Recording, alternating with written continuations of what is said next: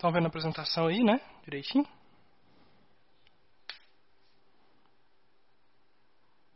Então, tranquilo. Hoje, então, pessoal, a gente vai ver nessa aula os processos de formação de solo. Né? Esses processos eles são fundamentais para a gente conseguir classificar solos, né? porque é com base nisso que vem a principal dica de que solo pode acontecer em cada região, né? de que solo pode acontecer em cada relevo. Tá? Porque eu tenho processos gerais, que são aqueles que acontecem em todos os locais, predominam em alguns relevos, e eu tenho processos específicos de formação de solos que vão acontecer em áreas específicas, que vão dar origem a solos específicos. Então a gente vai ver hoje aqui um pouco desses processos. Lembrando que a gente é, viu no semestre anterior é, do, os processos de formação de solo, eu espero que vocês lembrem, né, lá da, da disciplina de, de introdução à ciência do solo onde a gente falou dos processos gerais, né? E a gente vai falar mais nessa disciplina dos específicos, que é os que de fato importam. Né? Então tenham noção que eu tenho solos que dependem exclusivamente da sua formação, do relevo onde eles se encontram. Então eu tenho solos de relevos planos, eu tenho solos de relevos de declive e eu tenho solos de relevo de brejo, de várzea, né? Então seriam três basicamente grandes áreas. Essa aqui de declive, essa de área plana sem água e essa de área onde eu tenho um acúmulo de água o tempo todo. Então, deixa eu ver se eu consigo apagar aqui com a borrachinha. Consigo. Então, esses processos, eles são, entendê-los é, é fundamental. Né? Eu tenho processos que vão acontecer mais aqui na região de cima, eu tenho processos que vão acontecer mais na região de declive e processos que vão acontecer na região onde eu acumulo água. Tá? Esses, basicamente, são os processos específicos. Eu tenho processos gerais, e por isso eles recebem esse nome, que acontecem em todas as regiões do solo, todas as regiões do relevo. Lembrando que é claro que eu vou ter um processo que pode estar acontecendo mais do que o outro, em predominância, muito por conta do, do relevo que eles se encontram. Então, entender o relevo é fundamental para a gente entender a formação de solo. Tá? Vou falar então dos quatro primeiros processos de formação de solo, os gerais. Tá? Eu tenho o processo geral de adição, eu tenho o processo geral de remoção, eu tenho o processo geral de translocação e o processo geral de transformação. Tá?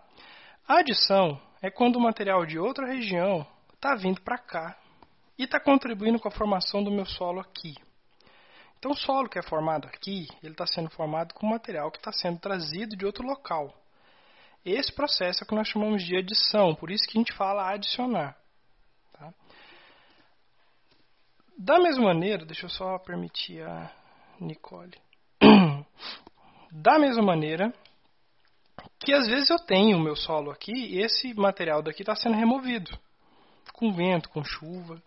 E o meu solo aqui então vai ser feito como com material, é, com a ausência do material que está sendo removido. Esse é, esse é chamado processo de remoção. Entendendo no relevo, funcionaria da seguinte maneira.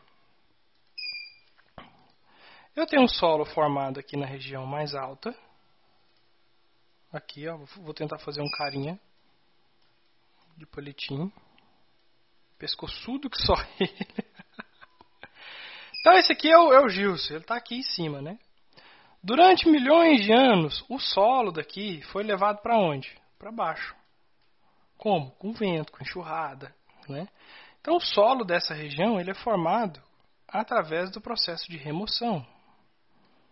Então, o solo daqui perdeu material durante todo o seu processo de criação. Já o solo aqui de baixo, ele recebeu todo o material dessa região. Então, aqui eu vou ter um solo com características totalmente diferentes das de cima. Por quê? Justamente por conta desses processos. Né? Então, aqui o processo da adição acontece aqui embaixo, o da remoção acontece aqui em cima.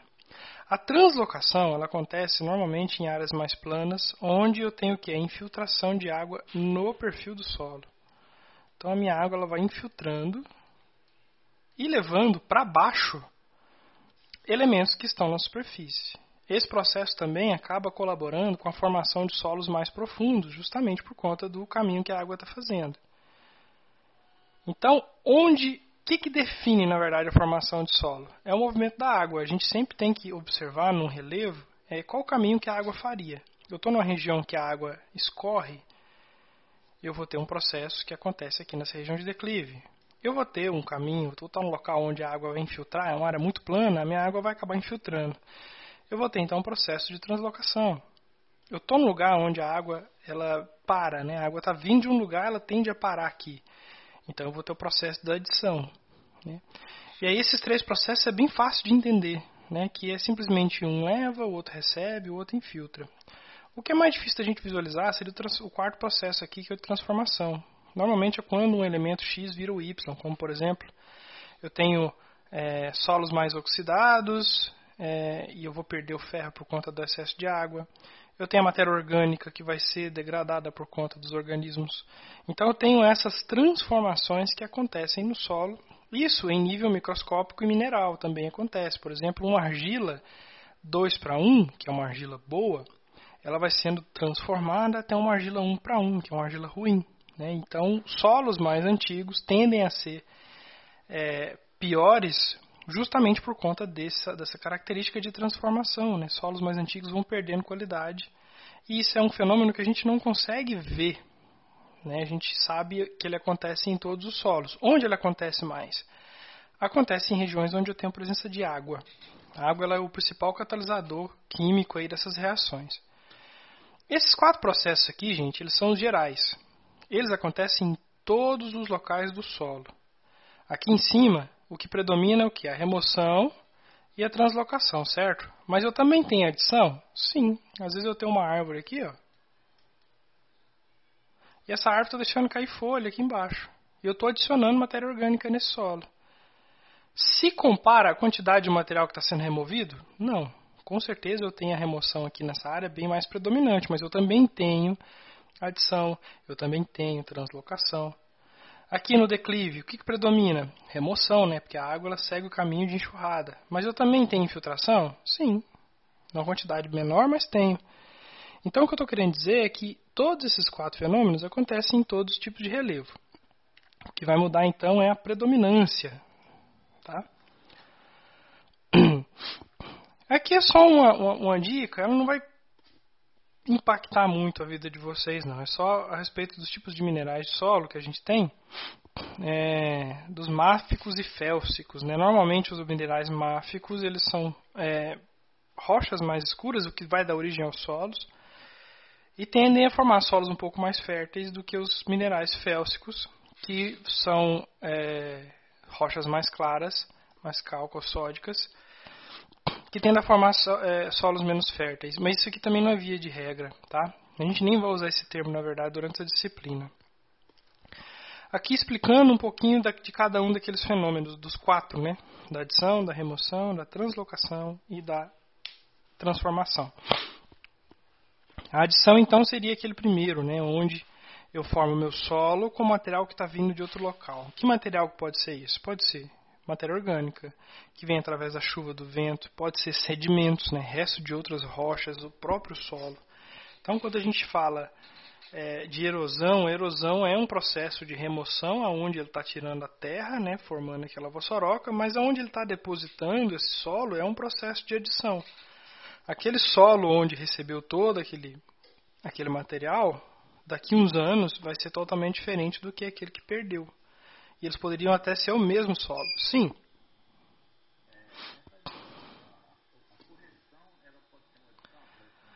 Pode, só que tá até aí, né, os processos antropogênicos, né, que são guiados pelo homem. Adubo, pesticidas, resíduos, aterros. Pode ser adição, só porque ela acontece num nível é, de tempo que a gente não consegue medir o impacto disso na formação de um solo porque eu preciso de milhões de anos para ter formado um solo.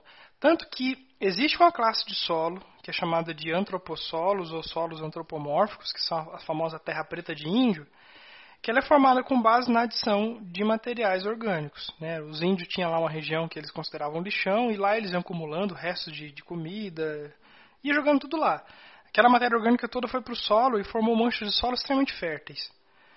Isso aconteceu, então seria uma ação humana na formação de um solo. Só porque eu preciso de aí alguns milhares de anos disso acontecendo constantemente para ter uma diferença.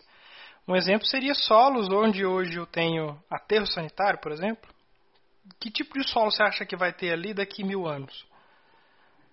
Né? Vai ser um, um solo extremamente orgânico, extremamente orgânico, né? Por mais que fertilidade seja algo muito dinâmico, né? Que do mesmo jeito que eu tenho hoje eu posso perder, enfim, mas eu vou ter um acúmulo ali diferente de regiões que eu não coloquei. Então eu vou ter uma formação no solo totalmente diferente, que a gente ainda não sabe o que é, porque precisa de alguns anos. Então, o processo de adição consiste nisso, né? O da remoção é o contrário da adição, né? Então, se eu tenho um local onde está adicionando, tenho que ter um lugar de onde eu estou tirando. Esse local que eu estou tirando, então, predomina o processo da remoção, que pode ser pela erosão, lixiviação, também pode ser por ação humana, né? Eu tenho aqui as ações, ações antropogênicas, né? Tudo que se refere a antropô, quer dizer homem, viu gente? Então eu tenho antropocentrismo, antropofagia, antropólogo.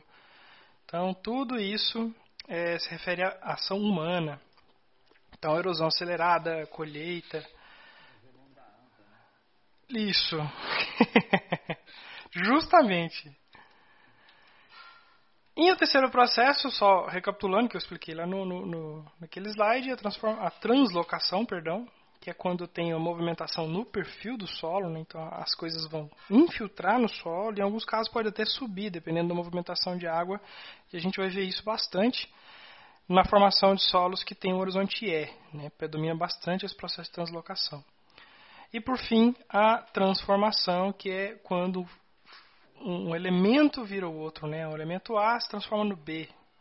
Argila 2 para 1 vira 1 para 1. Material orgânico vira matéria orgânica. Aí assim por diante. Eu tenho inúmeras transformações físico-químicas e biológicas no solo que se enquadram nessa categoria aí de processos gerais. Né? Então a gente falou dos quatro processos gerais que acontecem em todos os solos. E a gente vai falar agora dos processos específicos, que são aqueles que acontecem especificamente e vão formar classes de solos específicas. Né? Então, o primeiro deles que a gente vai ver é a latolização. Latolização, naquele mesmo é, fluxograma de, Deixa eu só voltar para o meu slide aqui que eu estou querendo rabiscar aqui, não estou dando conta. É. Nesse mesmo esquema do relevo, a gente vai ver muito esse desenho. Parte alta, parte declive, parte de brejo. Né?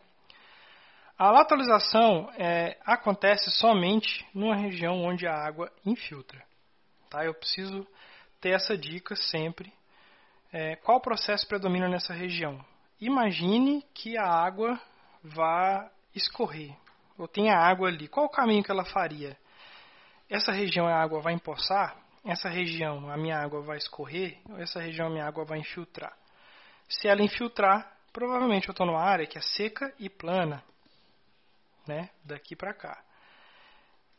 Aqui então eu vou ter a formação de solos muito profundos e, como o próprio nome do fenômeno diz, latolização, vai formar a principal classe de solo dessas regiões, que é o latossolo. Então, partindo desse princípio, eu vou encontrar latossolo aqui na região de brejo?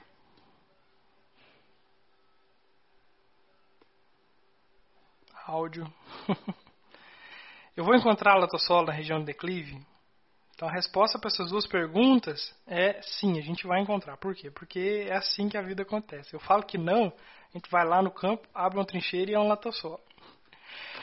De modo geral, não, viu, gente? A gente não deveria encontrar solos muito profundos na região onde a minha água não infiltra. O que não quer dizer que naquele local, algum dia na história da Terra, eu não tive processo de lateralização. Por que, que eu estou falando isso? Às vezes a gente está na região de brejo e a gente fura uma trincheira e encontra um latossolo. Aí fala, professor, mas o senhor falou para mim que latossolo acontece só lá em cima. Sim. Mas aqui, algum dia, provavelmente, eu tive um solo seco onde a minha água infiltrou e formou o latossolo. Hoje essa região é um brejo. Tá? Então eu preciso dessa infiltração para ter a formação de latossolos. Então a latolização ela consiste nisso, né? a formação de solos de, em profundidade, né? lixiviação intensa, tá? então eu tenho aí é, uma alta atividade dos processos químicos e e físicos, né? então são solos de modo geral bem temperizados. Características desses solos, né? Eles podem ser ricos em ferro e alumínio e seus respectivos óxidos, né? Que é o bem que a gente tem aqui. Solos extremamente vermelhos e ricos em alumínio. Então, quando a gente tem essa coloração vermelha do solo, ela é atribuída ao excesso de óxido de ferro, né, que tem essa coloração cor de ferrugem. E é o que a gente tem, né? Solos profundos, pobre em sílica, pobre em bases, né? Solos intemperizados.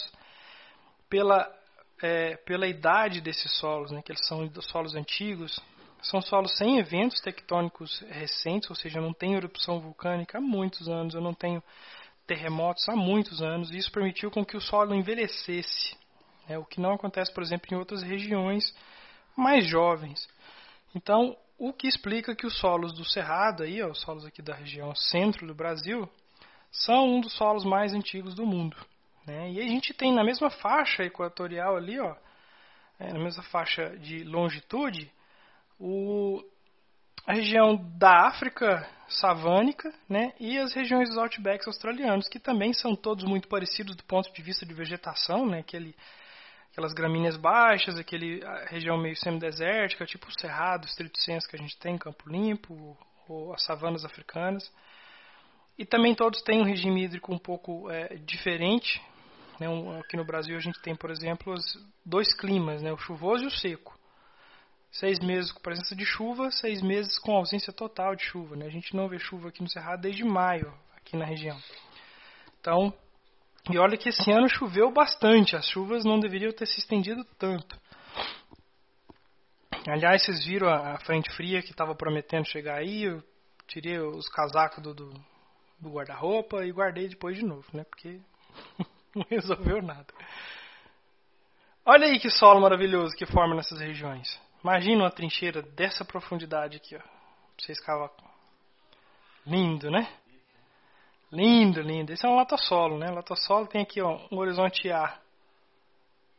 Mais ou menos 20 centímetros. Depois vem buf, um B de 20 metros. Então é um solo extremamente profundo, né? um solo muito profundo. Do ponto de vista agrícola, isso é bom ou ruim? Isso é muito bom.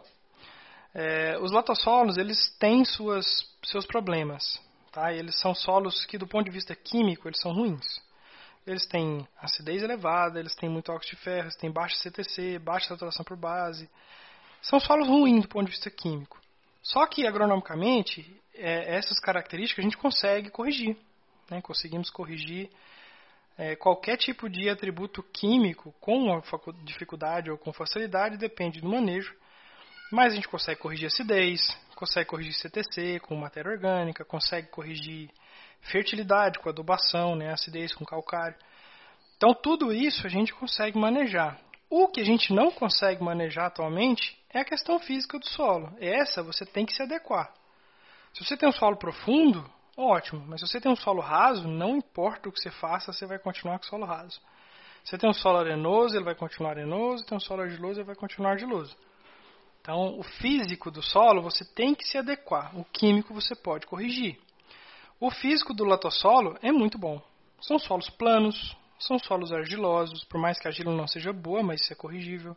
São solos profundos, são solos que têm uma boa infiltração de água. Né? Então, são é, o supra-sumo aí da parte física do solo. Né? Você pode ele, ele não te limita do ponto de vista físico a cultura nenhuma. Né? Você pode plantar de alface a eucalipto, né, a nativa cerrada, enfim. É um solo muito bom. É, tem defeitos químicos, isso é bom interessante, porque às vezes na prova eu pergunto qual é o melhor classe de solo que tem. Aí vocês falam latossolo. É, é a resposta certa? Não, ele não é a melhor classe de solo agronomicamente falando, porque ele ainda tem limitações, limitações vencíveis. A gente consegue trabalhar perfeitamente. Então, se você tem um latossolo na sua fazenda, nada te impede, só a preguiça te impede de trabalhar ele, né? Beleza, falamos. Isso aqui é só uma tabelinha, gente, que vai é, ajudar vocês do ponto de vista de memorização. Então, fatores de formação dos latossolos, né? o processo que é a latolização, características físicas e químicas, né? o nome do solo né? e a inferência, que são as principais características desse solo. Então, é só para tudo que a gente falou no slide, está ali como resumo. Um, terceiro, um segundo processo agora específico de formação seria a podisolização. Então, eu tenho a latolização das áreas planas e secas, áreas de declive e áreas de brejo. Né? Podisolização acontece nessa área aqui, ó, declive. A partir do momento em que minha água não está mais infiltrando e sim escorrendo, eu tenho a predominância da podisolização. Tá? O que, que é a principal característica da podisolização? Eu tenho um horizonte. Meu Deus, fazer um traço fechado no mouse aqui está difícil. É totalmente diferente do solo, por exemplo, encontrado aqui na área de lateralização. Aqui eu tenho solos profundos e aqui nem sempre. Por quê? Porque a minha água não está infiltrando, a minha água está o quê? Escorrendo. Para eu fazer solo profundo, eu preciso que minha água infiltre, como é o caso aqui do canto. Nesse caso aqui, a minha água não está infiltrando. Ela pode infiltrar? Sim, mas a predominância dela é escorrer, é formar enxurrada. Nesse sentido, eu não vou ter solos profundos nessa região. E uma das características básicas são solos mais rasos em região de declive. Então você começa a observar, opa, aqui eu vou ter uma água escorrendo em vez de infiltrando. Provavelmente o solo que a gente vai encontrar ali não é um solo muito profundo. Outra característica principal da formação desses solos aqui é uma diferença básica entre os horizontes superficiais e subsuperficiais A e B. O horizonte A é diferente do B em textura. Tá? O A tem menos argila do que o B, e isso acontece nessa situação. Pelo simples fato de que, conforme a água vai escorrendo e fazendo enxurrada, ela vai levando embora o que? Argila. E essa argila vai, vai indo embora da onde? Da camada superficial do solo. Só do meu horizonte A. Então a principal diferença entre A e B, se eu furar uma trincheira aqui de declive, é que eu vou ter menos argila no A do que no B. Essa diferença de argila entre A e B nós chamamos de gradiente textural. Que eu tenho texturas diferentes entre o A e o B. Tá? Esse horizonte aqui, o B, ele recebe o nome de horizonte B textural, justamente por ter esse gradiente de textura de argila. Tá? Como é que chama o B encontrado aqui no latossólico? B latossólico.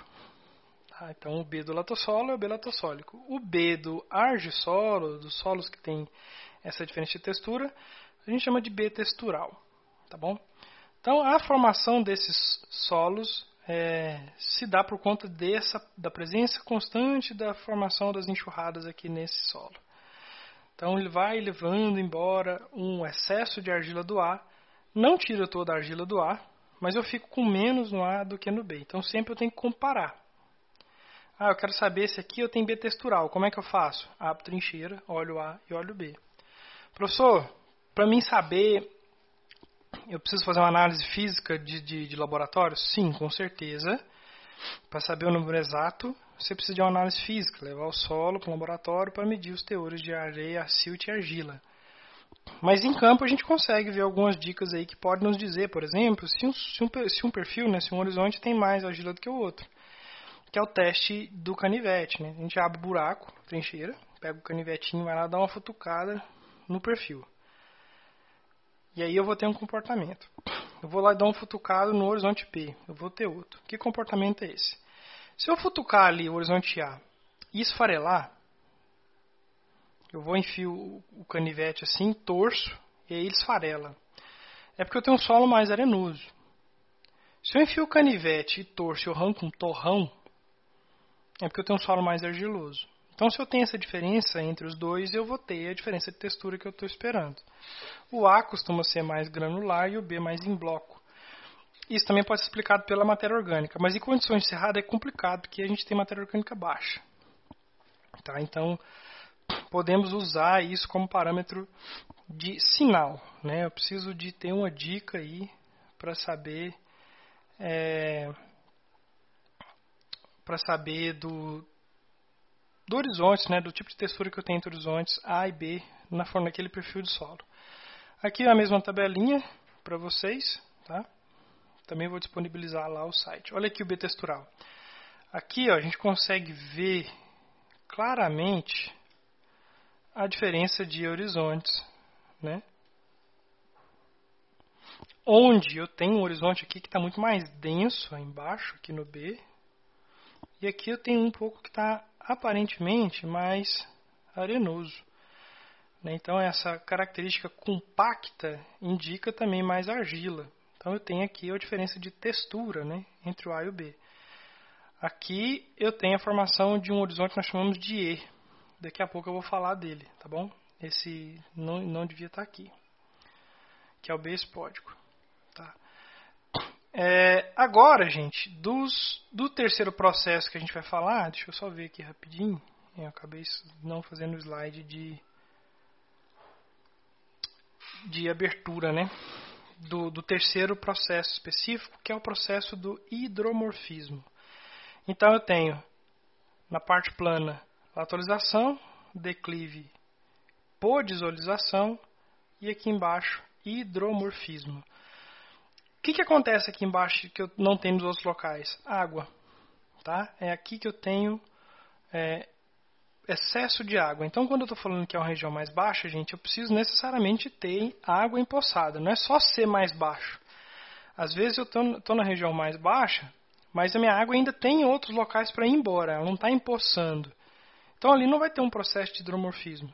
Então hidromorfismo acontece mais em regiões de brejo, próximo de rios, né? Então é, na região pantaneira, por exemplo, eu tenho uma área muito grande de hidromorfismo, porque a área lá é muito plana e não tem muito bem para onde a água correr, ela acaba empoçando em todo o solo.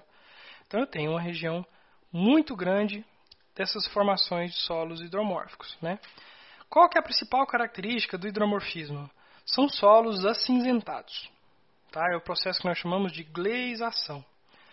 São solos que tiveram, com o tempo, levado embora os seus óxidos de ferro, que é o que deixavam aquele solo avermelhado, né, como o caso aqui do B textural.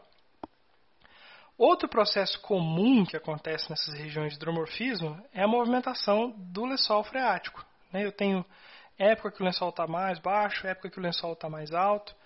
Essa movimentação, esse sobe e desce, seca e molha, acaba formando essas camadas de solo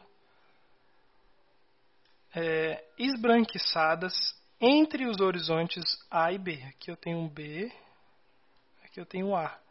E esse processo branco aqui, ó, mais acumulado de argila, a gente chama de E.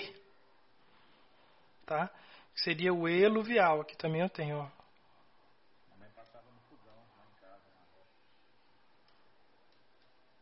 Aqui eu tenho A. É, o povo usava muito esse barro. B, aqui eu tenho C. E aqui eu tenho esse horizonte E. Né? Ele é um acúmulo de argila que veio da onde? Veio do A e veio do B.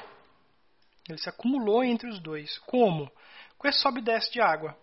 Né? Então, essa região aqui ó, é um acúmulo que também só acontece em áreas de hidromorfismo. Eu preciso de água para acontecer. Tá? Outros processos bem específicos de formação de, de horizontes hidromórficos, a gente vai ver durante é, o estudo desses solos que esses processos acontecem. Como, por exemplo, a plentização, é, a formação de plentita, é um processo que vai formar essas pequenas manchas vermelhas no perfil do solo, que é o que? Nada mais é do que o ferro de todo esse solo que foi acumulado aqui pela presença de água. Também feito naquele mesmo esquema de água que seca e molha, né, de lençol freático que seca e molha. Mas a gente vai falar com mais cuidado também na, na, nesses solos. Por quê? Eu tenho muitos processos específicos de um único solo. E é melhor que a gente fale nessa classe solo, como por exemplo a própria plintita, né, que acontece nos plintossolos. Né? Isso aqui, os Linkenside, esses rachados que acontecem dentro, é, no segundo, no horizonte B, né, também é um processo específico dos luvisolos. É, tem outros processos também, esse que é chamado de, de relevo Gilgai. Esses caroços, esses buraquinhos aqui, ó, os murundus, também são relevos específicos de classes solo específicas. Então, é, não tem por que a gente ficar é, batumando a cabeça de vocês, não. O que, que vocês precisam saber para essa aula de hoje é basicamente essas questões aqui que eu vou jogar lá no aula, uma das duas. Tá? Diferencie os processos gerais de formação de solos específicos. Então, eu tenho quatro gerais e três específicos. Né? E aqui é, constitui lateralização, podilização e hidromorfismo, né, que são os três específicos.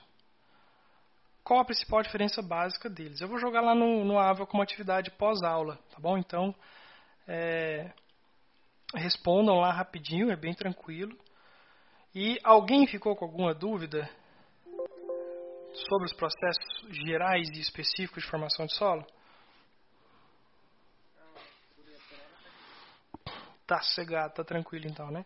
Então, gente, eu vou jogar vou jogar lá no AVA, tá? Tanto o vídeo da aula quanto a questão e aí respondo naquele mesmo rolê de todas as aulas, tem até a próxima segunda-feira para responder.